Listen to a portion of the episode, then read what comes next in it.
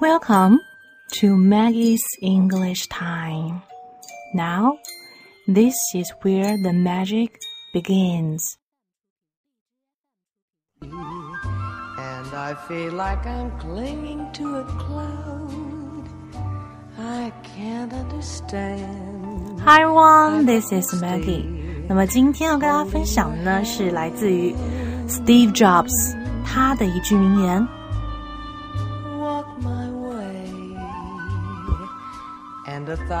My favorite thing in life doesn't cost money. It's very clear that the most precious resource we all have is time. I get misty the moment you're near. 我觉得生命中真的最重要的东西，我最喜欢的东西，是不需要用金钱来衡量的，因为很明显，要记住，我们每一秒 活得很用力。最最重要的东西，最最宝贵的、稀有的，就是我们的时间。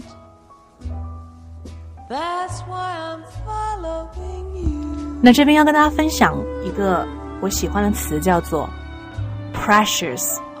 precious，宝贵的。那么我们经常会用来说，哎，这个是一个非常宝贵的钻石哈，a precious diamond。啊，其实在这边时间这个 precious 可以把它递进一下，那表示就是说什么事情是非常稀有的 rare， much in love. 或者呢是不能被浪费的，very necessary and not to be wasted。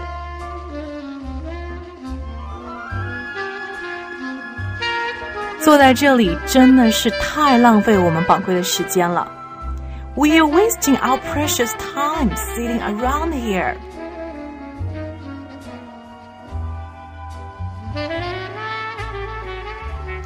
So, what about today's program? What do you think of it? Do you like Steve Jobs? And have you ever read about his books or movies? I'm happy to hear about it. You can talk to me on WeChat, and my WeChat number is 三三幺五幺五八幺零。如果是喜欢乔布斯，或者是想要分享一些你知道的乔布斯的故事的话，可以 发到我的这个微信号里面哈，把你的这个录音或者说是你想说的这些字写下来，文字都可以，我也可以为你来读。Okay? So if you like today's program, please share it in the moments or in the group chats. 可以在群聊里面，或者是在我们的朋友圈里面分享这一个啊、嗯有趣的英文节目。Thank you. 那如果你转发的话呢，记得有我给你送出的旅游美剧的公开课。还有呢，可以来我的这个英文社群，认识一些喜欢美剧和旅游的小伙伴。all right，so that's the end of today。love you guys。